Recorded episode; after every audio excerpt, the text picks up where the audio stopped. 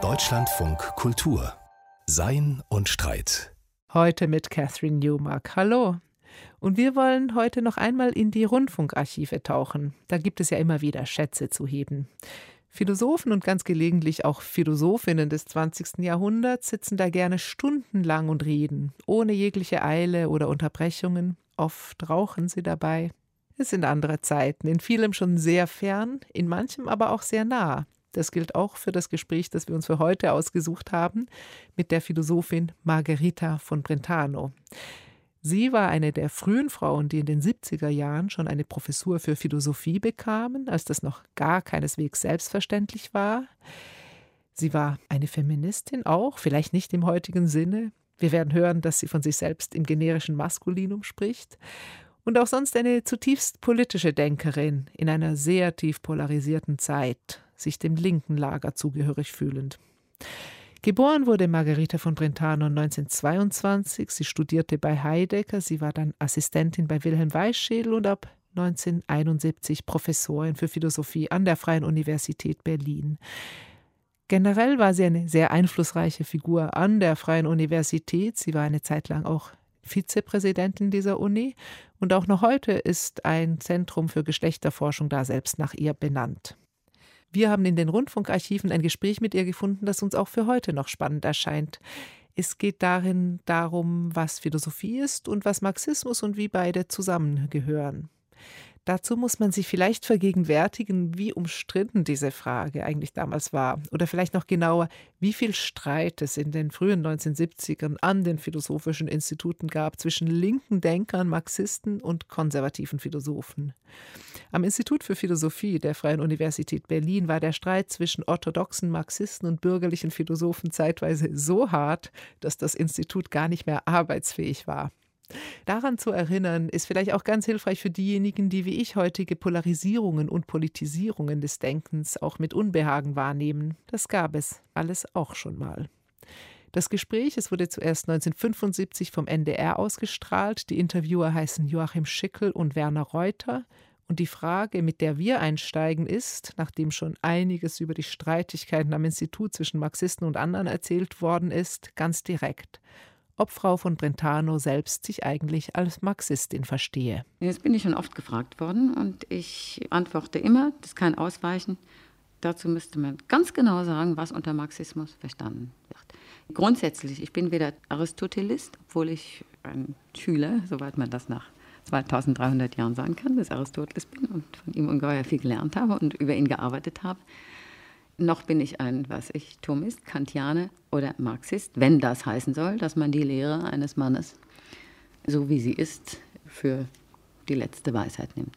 Insofern, als Marxismus einen weiteren Sinn hat, nämlich die Theorie, die wissenschaftliche Theorie des Sozialismus, hätte ich nichts dagegen, so genannt zu werden, obwohl ich mich selber scheuen würde, weil ich diese Marken nicht gern habe. Ich würde so sagen, ich bin oder möchte sein ein Sozialist. Frau von Brentano, Sie bieten an Kant. Hm. Irgendwo ein anderer. Herr in Ihrem Institut bietet an, also glaube ich, Kant äh, 13. Folge.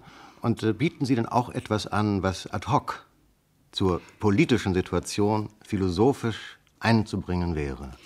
Manchmal ja, und das wird ganz sicher in dieser Vorlesung der Fall sein. In der Einleitung. Einleitung der Philosophie, weil ich da nicht anfange mit den Vorsokratikern, sondern heute anfangen werde. Und zwar ganz konkret, ich werde in gewissem Sinn von außen. Ich werde anfangen, auch mit Texten, Äußerungen von heutigen Philosophen, Beamteten und Professionellen, was die sagen über die Funktion der Philosophie, aber auch mit Äußerungen wie die des Bundeskanzlers Schmidt. Ich habe sie nicht gehört, aber irgendjemand hat mir gesagt, dass er im Fernsehen etwa gesagt hat, die Philosophie, die er für gut hält und auch für brauchbar ist, etwa die Poppersche. Das verstehe ich und ich halte Die verstehen das hoffentlich nicht, aber. Ich, doch, ich verstehe es vollkommen. Ich bin auch der Meinung, so dass die Poppersche Philosophie. Allgemeinverständlich. Nein, nicht nur das. Ich meine, dass sie in der Tat sozusagen der Typ von Theorie oder philosophischer Theorie ist, der die Politik, unter die man den jetzigen Bundeskanzler, also sozusagen die Politik der Sozialdemokratie, am ehesten legitimieren kann. Ich habe in meinem Pluralismusaufsatz ja ein bisschen über den Zusammenhang gesprochen. Also daran kann man übrigens auch einiges zeigen über die Funktion der Philosophie heute. Die Poppersche Theorie ist ja jetzt innerphilosophisch gesehen gar nicht mehr das Neueste vom Neuesten hm. und überholt. Sie ist seit einiger Zeit in gewissem Sinn Mode geworden. Das war für mich der Anlass zu dem Pluralismusaufsatz, der so viel Wind gemacht hat. Ich habe mich nämlich gefragt, wie kommt es, dass eine ganz bestimmte Wissenschaftstheorie, eine wissenschaftstheoretische Position, die selber für die Fachleute, also bei aller Hochachtung vor Herrn Popper, überholt ist, es gibt neuere, es gibt andere Varianten, dass sie plötzlich ganz aktuell wird. Und vor allem in anderen Fächern, in nicht philosophischen Fächern, jeder sich auf Popper ruft. Nicht jeder, aber bestimmte. Fraktionen ja, in der Universität. Von den äh, Reformsozialisten bis zur liberalen Aktion. Weil diese Philosophie in der Tat, und das habe ich versucht auch zu zeigen, eine ganz bestimmte Legitimationsfunktion hat für eine ganz bestimmte Politik. Philosophie ist politisch und sie ist es heute eminent, sie ist es immer gewesen und sie ist es auch dann wo sie sich geriert, als hätte sie mit Politik überhaupt nichts zu tun. Wenn Sie mir erlauben, würde ich gerne einen weiteren Absatz aus Ihrem Kommentar zu Ihrer ja. Einleitung in das Philosophieren ja. oder in die Philosophie vorlesen. Ich zitiere Sie. Der Marxist Althusser definiert Philosophie als in letzter Instanz Klassenkampf in der Theorie. Er bezieht sich damit auf Lenin, der dies nicht nur von der modernen Philosophie behauptet, sondern hinzufügt, die neueste Philosophie ist genauso parteilich wie die vor 2000 Jahren. Platon vor etwa 2300 Jahren nennt die Philosophie einen Gigantenkrieg zwischen denen, die die Körper und denen, die die Ideen für das wahre Sein halten. Er nennt sie zwar nicht Klassenkampf, bemerkt aber, dass in diesem Kampf die einen unten sind und mit den Händen zugreifen, die gegen sie Streitenden sich gar vorsichtig von oben herab aus dem Unsichtbaren verteidigen. Eine Stelle aus dem Sophistes. Wird hier nicht etwas unerlaubt mit dem Begriff Klassenkampf manipuliert? Und ist es nicht überhaupt unerlaubt, einen solchen Begriff, der nicht nur ein politischer Begriff ist, sondern ein ganz präzis, einseitig bestimmter politischer Begriff, in das einzubringen, was man Philosophie nennt? Nun habe ich hier ja zunächst Althusser zitiert. Ich finde es immer gut. Zustimmend? Ja, aber trotzdem ist das ja ein sehr hartes Zitat. Und diese ganze Einleitung, das werden Sie gemerkt haben und auch die Hörer, ist in gewissem Sinn provokativ. Ich habe Ihnen ausdrücklich ein sehr hartes und zunächst frappierendes Zitat von Althusser zitiert und dann verwiesen einmal auf Lenin. Und zwar darauf, dass Lenin nicht nur sagt, heute, also zu seiner Zeit, ist Philosophie parteiisch, sondern sie war es immer schon. Und habe dann, um zu zeigen, einfach mal faktisch, dass das so weit hergeholt und so falsch nicht ist, diese ja berühmte Platonstelle, zitiert, die ja nun nicht nur von der Gigantomachie spricht.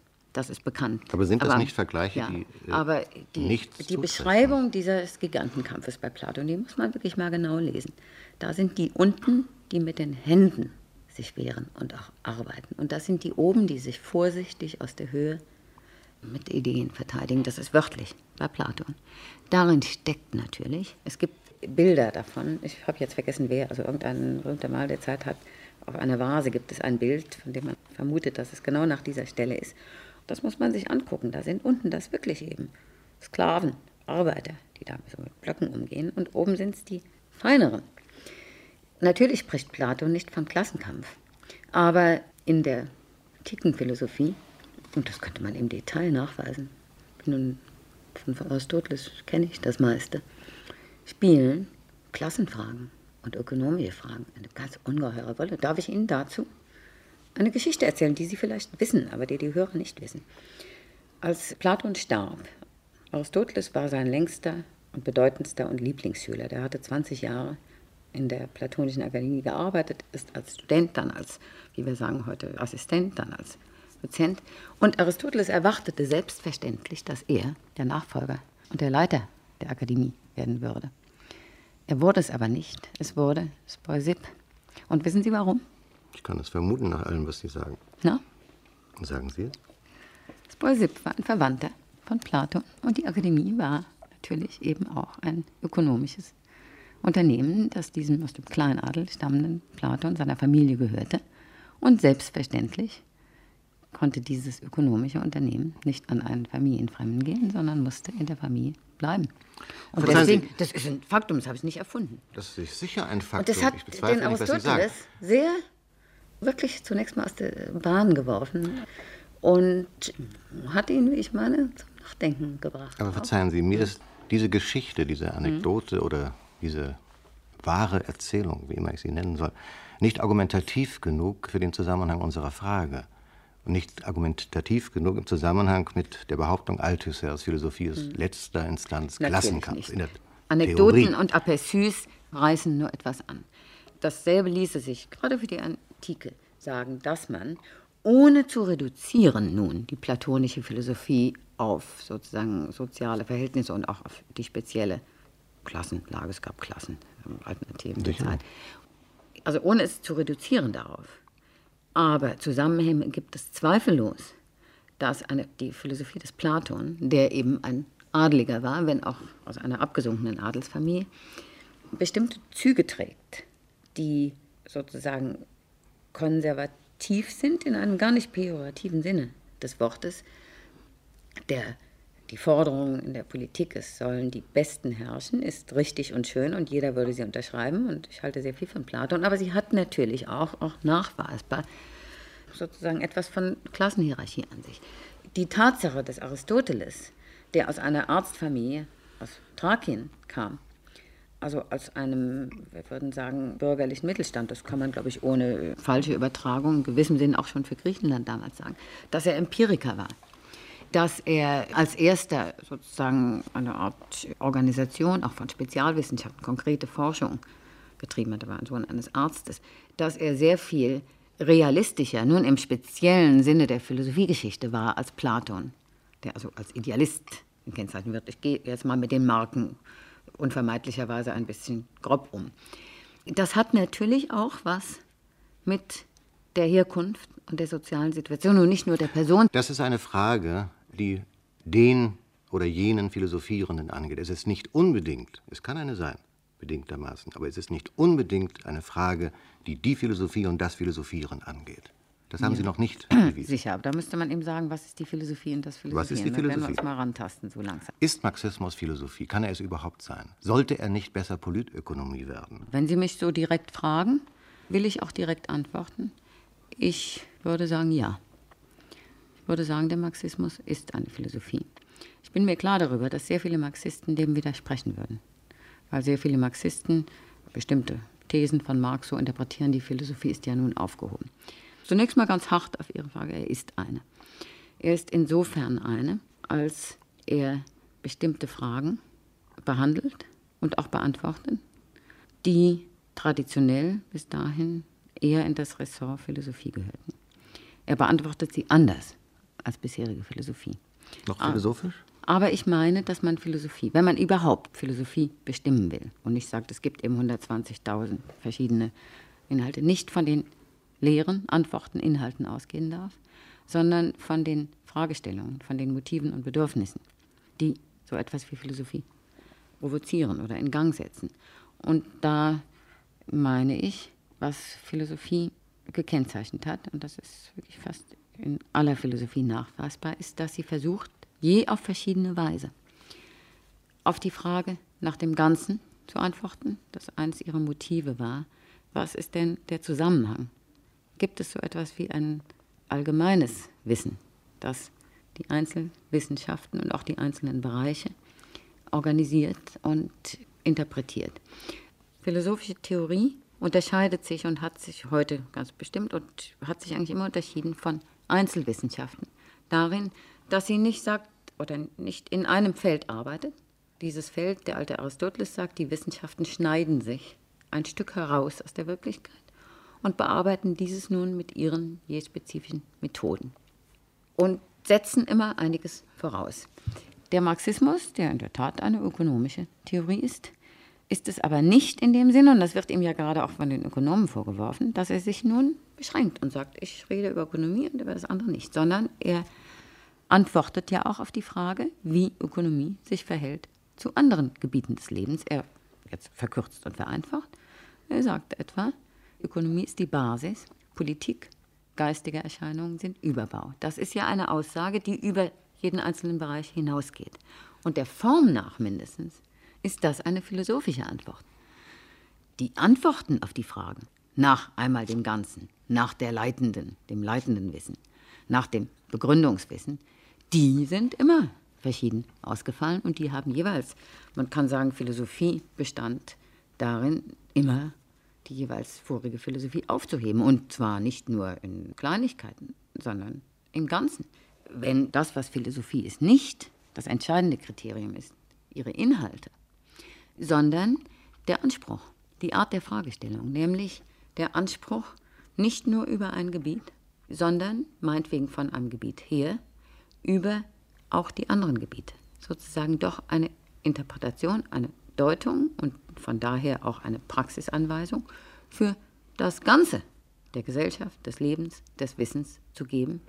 Und das ist ein einfach äußeres Kriterium, das, glaube ich, für alle Philosophie galt. Dann kann man sagen, ist Marxismus eine Philosophie, der die bisherige Philosophie bestreitet, nämlich sagt, eure Frage nach dem Ganzen war falsch, sie war idealistisch, ideologisch.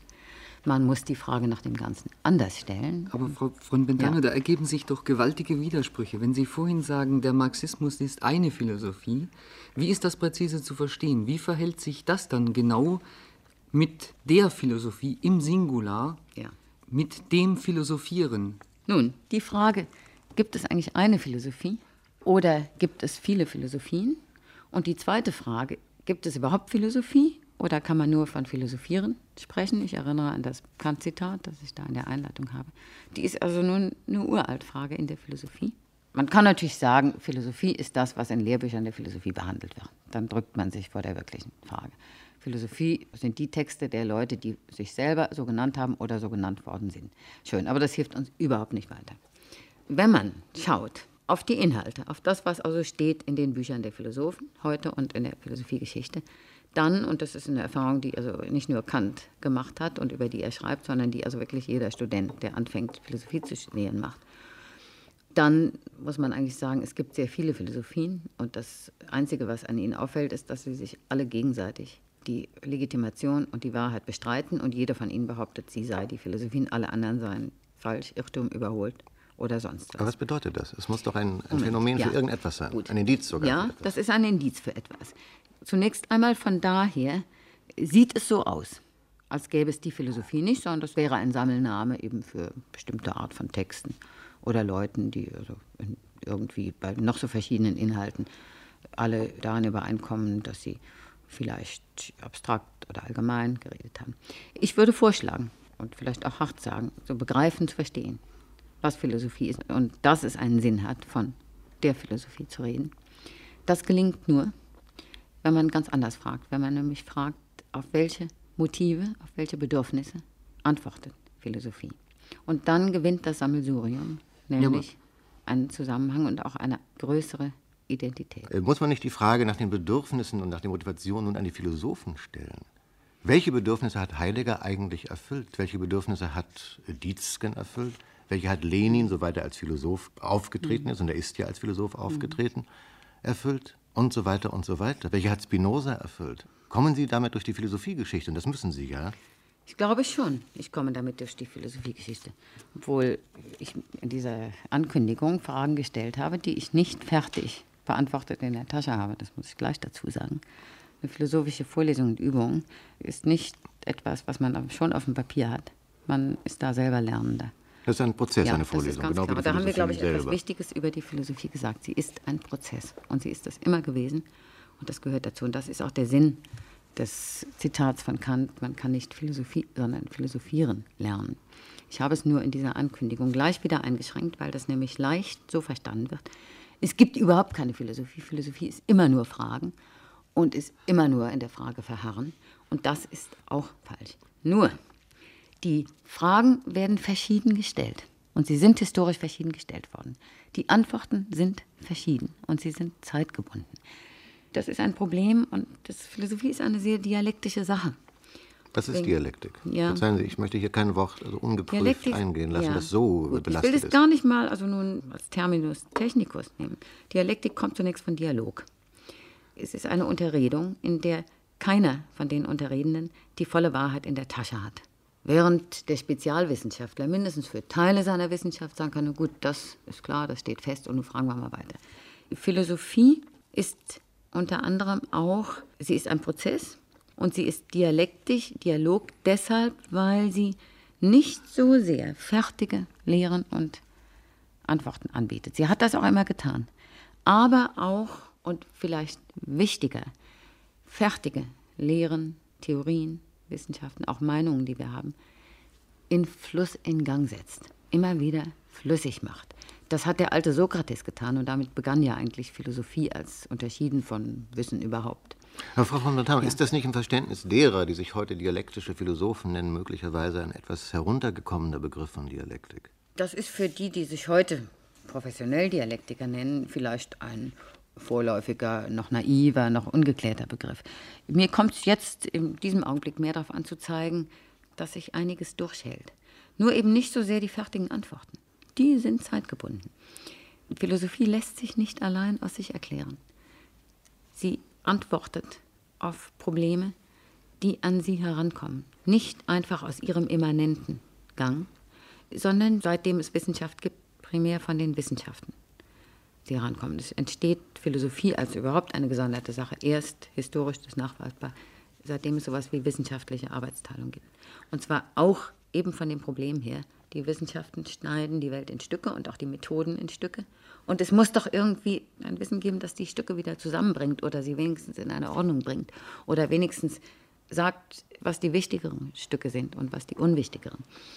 Von daher Dialektik habe ich jetzt zunächst wirklich nur in einem weiteren Sinn gebraucht, dass Philosophie ein Prozess des Denkens, Forschens, des Auflösens von fixen Begriffen und von fixen Sätzen und von fixen Meinungen ist und dadurch daran erinnert, dass wir einmal daran erinnert, dass wir die Wahrheit nicht in der Tasche haben, ein für alle Mal.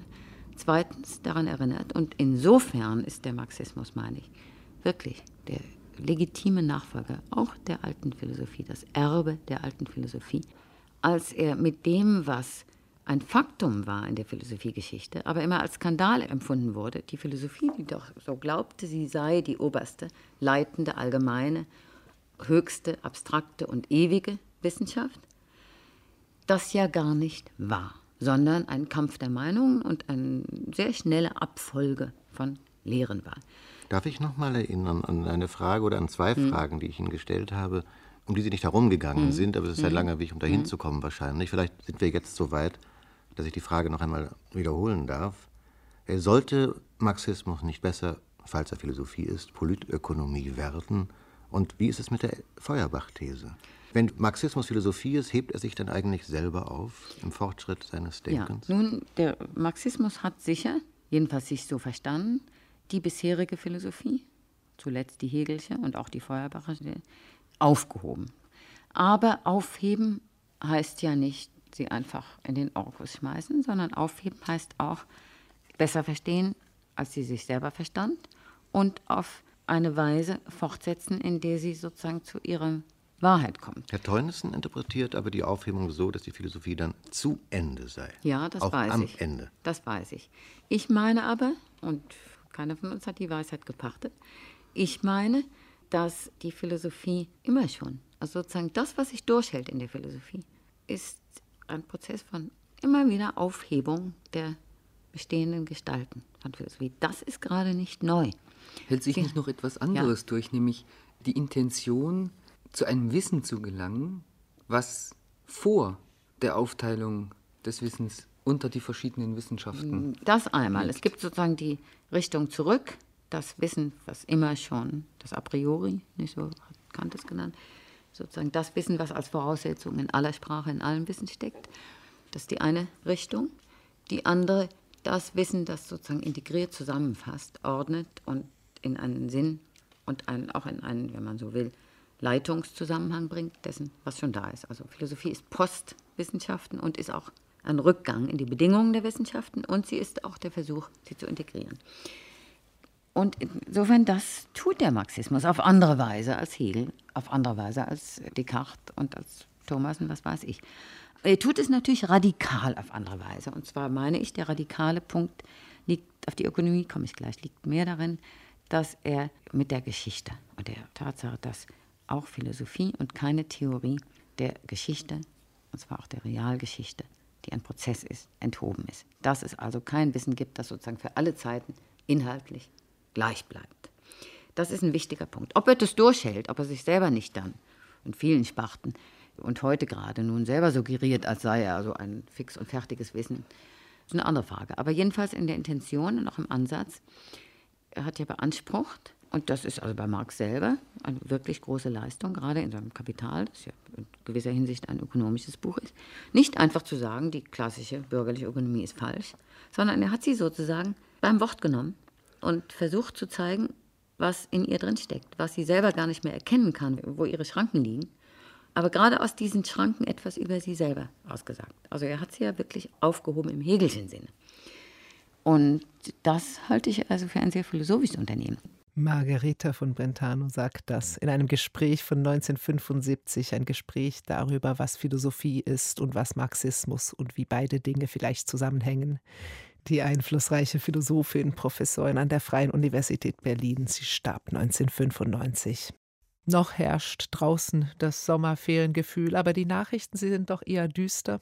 Der UN-Klimarat schlägt Alarm vor der mittelfristigen Katastrophe. Die Bund-Länder-Konferenz, sie warnt vor der abnehmenden Impfbereitschaft. Genau diese wäre aber nötig, um die kurzfristige Katastrophe, nämlich die Pandemie, endlich zu überwinden. Die philosophische Ethik, sie denkt jetzt vermehrt und öffentlich darüber nach, ob man nicht einfach Druck erhöhen sollte auf Kooperationsunwillige. Und ein Zweig der philosophischen Ethiker behauptet sogar, man könnte das mit Medikamenten tun. Wo der Gemeinsinn und die Moral fehlen, da kann künstlich nachgeholfen werden. Arndt Pollmann ist da skeptisch in seinem philosophischen Wochenkommentar. Hitze, Waldbrände, Überschwemmungen. Die Klimakatastrophe rückt bedrohlich näher und drängt zu sofortigem Handeln.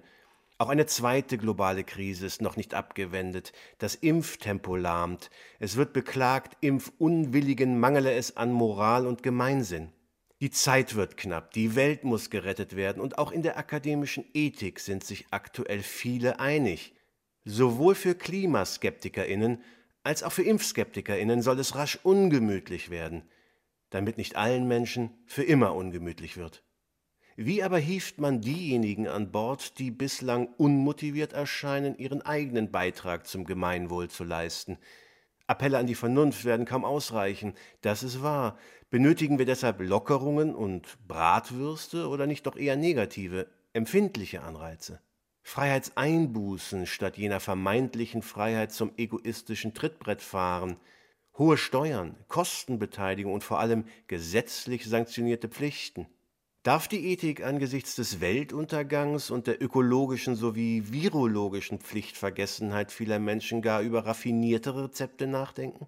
Vor einigen Jahren ist dazu eine pharmakologische Diskussion entbrannt. Es sind PhilosophInnen wie Peter Singer, Agatha Sagan, Ingmar Persson und Julian Savulescu, die sich fragen, was, wenn es eine Art Moralpille gäbe? Der Mensch sei aufgrund seiner natürlichen Moralausstattung schlicht unfit für die Herausforderung der Zukunft. Krieg, Terrorismus, Umweltzerstörung, Armut, Rassismus, Pandemien. Dieser moralische Trainingsrückstand berechtige dazu, dem Menschen durch moralisches Doping auf die Sprünge zu helfen. Moral auf Rezept was sich zunächst nach billiger Science Fiction anhört, ist gar nicht so weit hergeholt. Es gibt erste Forschungen mit dem Botenstoff Serotonin oder dem sogenannten Kuschelhormon Oxytocin. Die Ergebnisse deuten in der Tat auf eine medikamentöse Manipulierbarkeit von prosozialem Verhalten hin. Kooperationswilligkeit, Empathie, Großzügigkeit, Vertrauen. Dagegen wird antisoziales Verhalten häufig auf Testosteronüberschüsse zurückgeführt. Und die chemische Kastration von Sexualstraftätern steht längst im Medizinschrank bereit.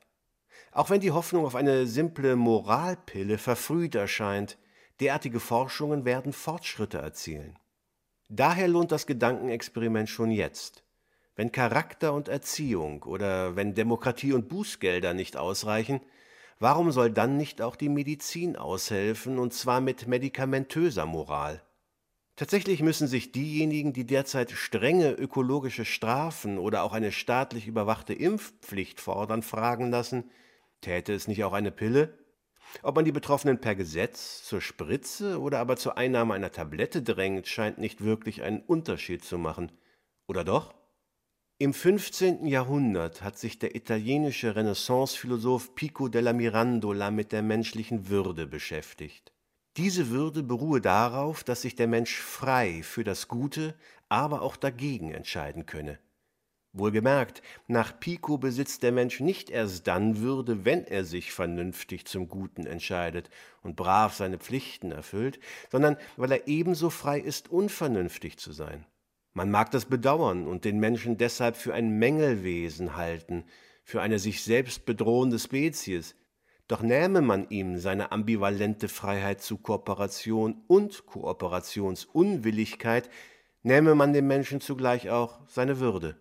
Daher gilt zumindest mit Blick auf die Moralpille, wer dem Guten wie auf Drogen folgt, ist nicht länger frei oder vernünftig, sondern entwürdigt. Zu Risiken und Nebenwirkungen fragen Sie hier besser einmal nicht Ihren Arzt oder heutige Ethiker. Das meint Arndt Pollmann in seinem philosophischen Wochenkommentar.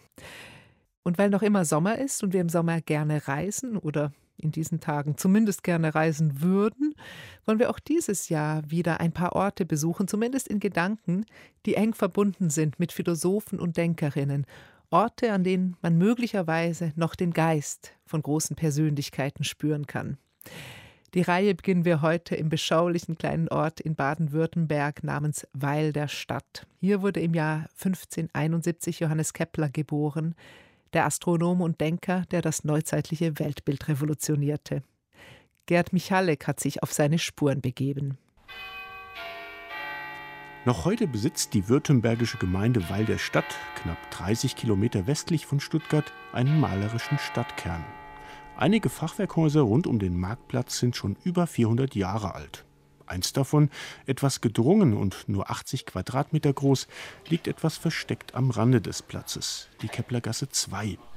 In dem bräunlichen Fachwerkhaus, dessen Holzdielen heftig knacken, soll im ersten Stock Deutschlands berühmtester Astronom am 27. Dezember 1571 zur Welt gekommen sein. Kaum zu glauben, sagt Wolfgang Pleitner, Direktor des hier ansässigen Kepler-Museums. Ist äh, schon irgendwie faszinierend, ja. So ein kleines Fachwerkhaus da an der Ecke und hier entsteht ein ganz großer Geist. Ja, da gab es mal äh, bei, bei dem Kepler-Preis gab es mal ein schönes Preisausschreiben und da hat ein Mädchen aus Prag hat dann geschrieben, man sagt, solche Genies werden nicht auf der Erde geboren, sondern sie fallen von den Sternen. Und ein solcher Stern ist 1571 auf die Stadt Walderstadt gefallen, hat die geschrieben. Ne? Ja, also gut, ja, wie kommt es dazu? Ich weiß es nicht. Rätselhaft so einiges im Leben des großen Astronomen. Kepler kommt, noch dazu fehlsichtig, als schwächliches Siebenmonatskind zur Welt. Familiär gesehen sind die Startchancen für den Denker der Weltharmonie alles andere als gut. Seine Eltern sind streitsüchtige und nachtragende Menschen. Andererseits wächst der hochintelligente Johannes in einem für damalige Verhältnisse fortschrittlichen Bildungswesen auf. Unterstreicht Hermann Faber, ehemaliger Direktor des Johannes Kepler Gymnasiums. Mit äh, Herzog äh, Christoph wurde 1559 die große Schulreform eingeführt und die ermöglichte immerhin allen Kindern eine Grundausbildung. Damals nannte man das die deutsche Schule, dass die Kinder also rechnen und schreiben lernten. Das war sicherlich ein großes Privileg hier in Württemberg, dass es eine Schulbildung gab. Und auf die deutsche Schule baute sich eben dann auf die Lateinschule. Die Schule besucht Kepler im benachbarten Leonberg. Sowohl das dortige Wohnhaus der Familie als auch das Schulgebäude stehen hier bis heute am Marktplatz. Nachdem Kepler schließlich in Tübingen studiert hat, wirft er als Mitzwanziger Fragen auf, die das traditionelle mittelalterliche Denken weit hinter sich lassen. Wolfgang Pleitner. Das ist das eigentlich Faszinierende an Kepler, dass er ja aus einer Welt kam, die bis dahin ja nur so zwei Quellen kannte. Also etwa, was sagt die Bibel oder was sagt Aristoteles zu diesem oder jenem Problem. Und er kam dann und hatte zum ersten Mal also Naturwissenschaft betrieben in dem Sinne, wie wir es heute tun. Nämlich, dass wir Beobachtungen machen und dann unsere Annahmen dann korrigieren. Das war neu. In Keplers Geburtsjahr ist die Reformation erst 54 Jahre alt. Je nach Landesfürst wird der Glaube in Mitteleuropa auf katholische oder protestantische Weise ausgelegt. Die Vorstellung, dass die Sonne und nicht, wie traditionell gedacht, die Erde der Mittelpunkt der Welt sei, ist bei Katholiken wie Protestanten immer noch verpönt. Kepler bekennt sich klar zu dem neuen kopernikanischen Weltbild. Er versucht durch einen literarischen Kunstgriff die traditionelle Sichtweise der Menschen radikal zu hinterfragen, so Hermann Faber. Dazu hat er einen Roman geschrieben, Somnium heißt dieser Roman. Er wurde posthum veröffentlicht 1634 und in diesem Roman äh, unternimmt Kepler eine fiktive Reise von der Erde auf den Mond. Und damit macht er den Menschen eigentlich bewusst, ja, wie ist es eigentlich, wenn wir auf dem Mond sind und betrachten dann die Erde und betrachten dann das Planetensystem, was sagen denn die Mondbewohner? Wir ruhen, wir stehen im Zentrum und alles dreht sich um uns. Es war also eine ganz, eigentlich ja, sehr kluge und raffinierte Art und Weise, den Menschen die Subjektivität der Betrachtung des Universums deutlich zu machen. Ein weiteres Faszinosum an Kepler, der seine württembergische Heimat bald verlässt, um in Prag Weltgeschichte zu schreiben, ist die Mischung aus strenger Empirie und spekulativem Blick aufs Ganze. Schließlich entdeckt er, dank der Beobachtungsdaten seines Lehrmeisters am Kaiserhof in Prag, Tycho Brahe, die elliptische Form der Planetenbahnen. Und er wird zum Vordenker dessen, was Newton später Gravitationskraft nennen wird. Kepler ist damit einer der ersten modernen Forscher, auf dessen Schultern übrigens heute sämtliche NASA-Projekte ruhen, so Wolfgang Pleitner. Im All sitzt immer Kepler am Steuer im antriebslosen Zustand äh, gehorcht das alles diesen Kepler-Gesetzen. Ne? Diese ganze Raumfahrt, die äh, internationale Raumstation, die in 92 Minuten um die Erde rumkreist, ist auf einer Kepler-Bahn. Das ist alles, die, auch die, die ganzen Satelliten werden heute mit Kepler-Bahn-Elementen beschrieben und ja, er hat das in die Welt gebracht. Wie stark Mitteleuropa vor 400 Jahren zugleich noch dem Aberglauben verhaftet ist, wird gerade am Schicksal von Familie Kepler deutlich.